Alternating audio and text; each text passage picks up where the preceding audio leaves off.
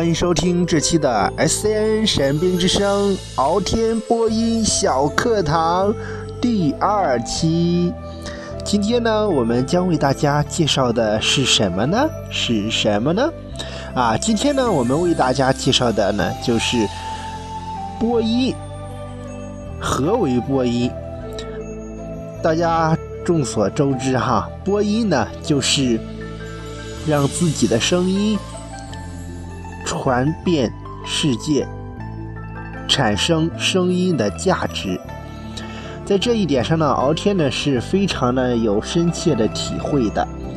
然后呢，我们这个做播音的时候哈，不光普通话要好，还要啊还要有非常的积极的上进心啊上进心。然后呢，给人感觉呢，就说啊，首先呢。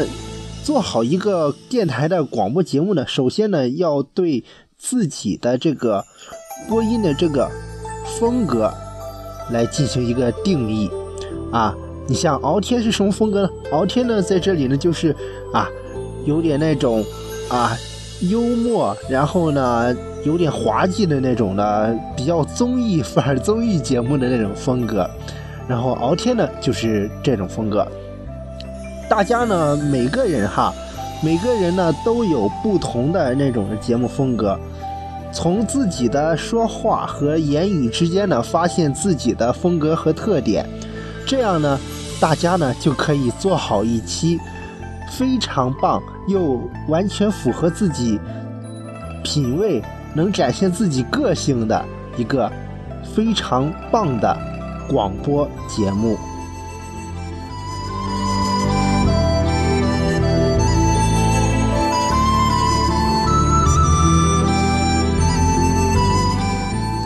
然后呢，说到这里呢，我们啊这一期的主题是什么呢？啊，不会今天这一次没又没有主题吧？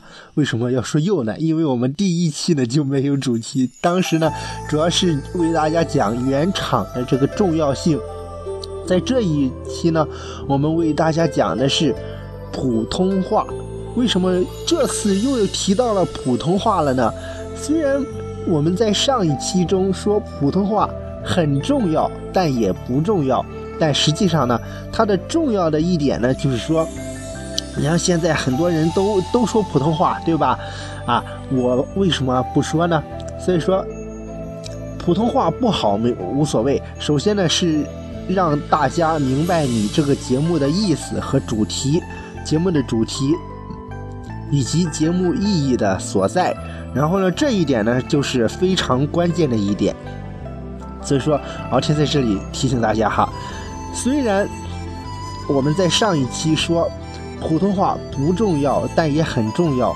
但是有一点，它不重要呢，是说我们说的不重要呢，是对于新人来说呢是不重要的。咱们可以慢慢学嘛，可以把那个普通话学好一点，然后再完全的开始说普通话。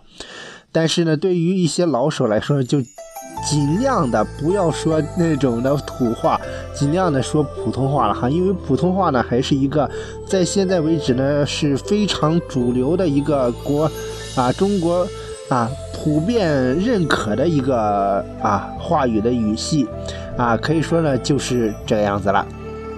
然后呢，我们说到这个普通话了哈啊，既然有普通话了，然后还有甚至一些境外的语言，像。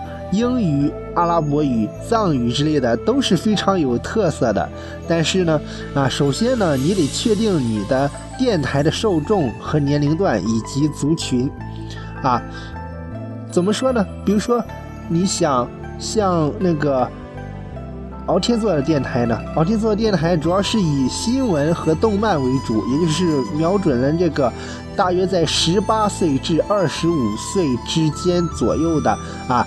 比较啊，比较喜欢接收新鲜事物的这些年轻人啊设计的，当然也其中呢也有一部分的受众群体呢是啊是以那个三十至四十之岁之间的那种大爷大叔 大妈之类的那种级别的，然后呢整个呢就是这个样子了，呃再有一个呢啊不知道你的电台定位是怎样的呢？相信呢，听完这一期呢，也会有非常大的感触，啊，至少呢，为大家啊发展电台的这个路子又扩宽了不少。嗯，我们不做扩路者，但是我会做大家的帮扶者。刚开始时候有点农夫山泉的感觉哈，农夫山泉的广告的感觉。然后整体的这个节目下来呢，我们今天要介绍的第一点呢，是我们前一期所说的普通话不重要也很重要。现在在上一期呢，我们讲的是普通话为什么不重要，然后我们得出结论呢是，对于新手来说可以临时不重要，先尽量以普通话来说，尽量让大家明白自己的电台啊。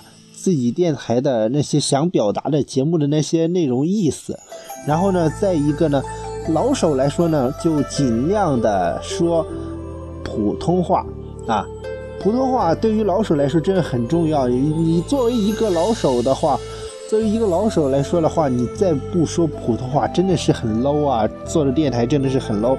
虽然敖天也算老手了，但是。但是有一点呢，敖天呢现在呢也是尽量的说普通话，不说老家话，啊，然后就是地方话、方言这种的，嗯，大家这一点呢一定要注意。还有一点呢，就是我们的啊，怎么说呢？这个播音小课堂哈，今天还为大家盘点介绍了一个新的一个播音知识点，就是说。我们写文案的时候，哈，写文案的时候怎么写呢？啊，大家都说，啊，写文案怎么写呢？然后不同风格的电台呢，都有各种风格的那种文案，比如说有活泼可爱的，就跟写日记似的，就跟写日记似的。然后呢，比如说活泼可爱的、严谨的，然后成熟的，然后各种风格、各种风格的文案都有的。然后写文案的格式呢，啊，其实没什么格式了。然后就是说。在这里熬天呢，因为首先呢，《神明之声》的这个主要的这个焦点呢，就是说，啊，让频繁发生。为什么让频繁发生呢？就是让一些啊，基本上没有从事过播音这个行业的人来进行播音。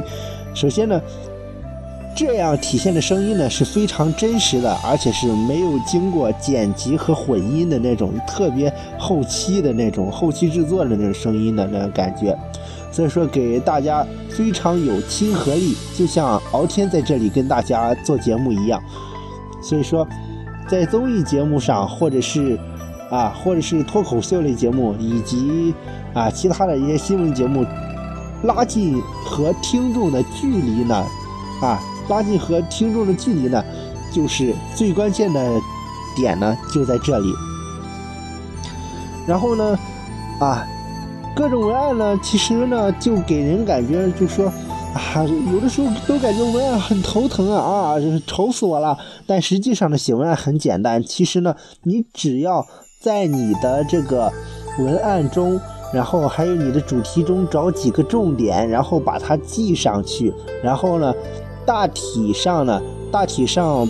把你想说的台词跟话呢，然后都加进去，最关键的知识点加上横线或者是用圈圈起来，作为一个重点要读的。其他的可以，其他台词你可以漏读几个，但是最关键的重点这个话题这一块呢，然后呢肯定是肯定是不能忘掉。你忘掉的话，你你这文案做的就非常失败了，就。所以说呢，真的是最关键的就是这个。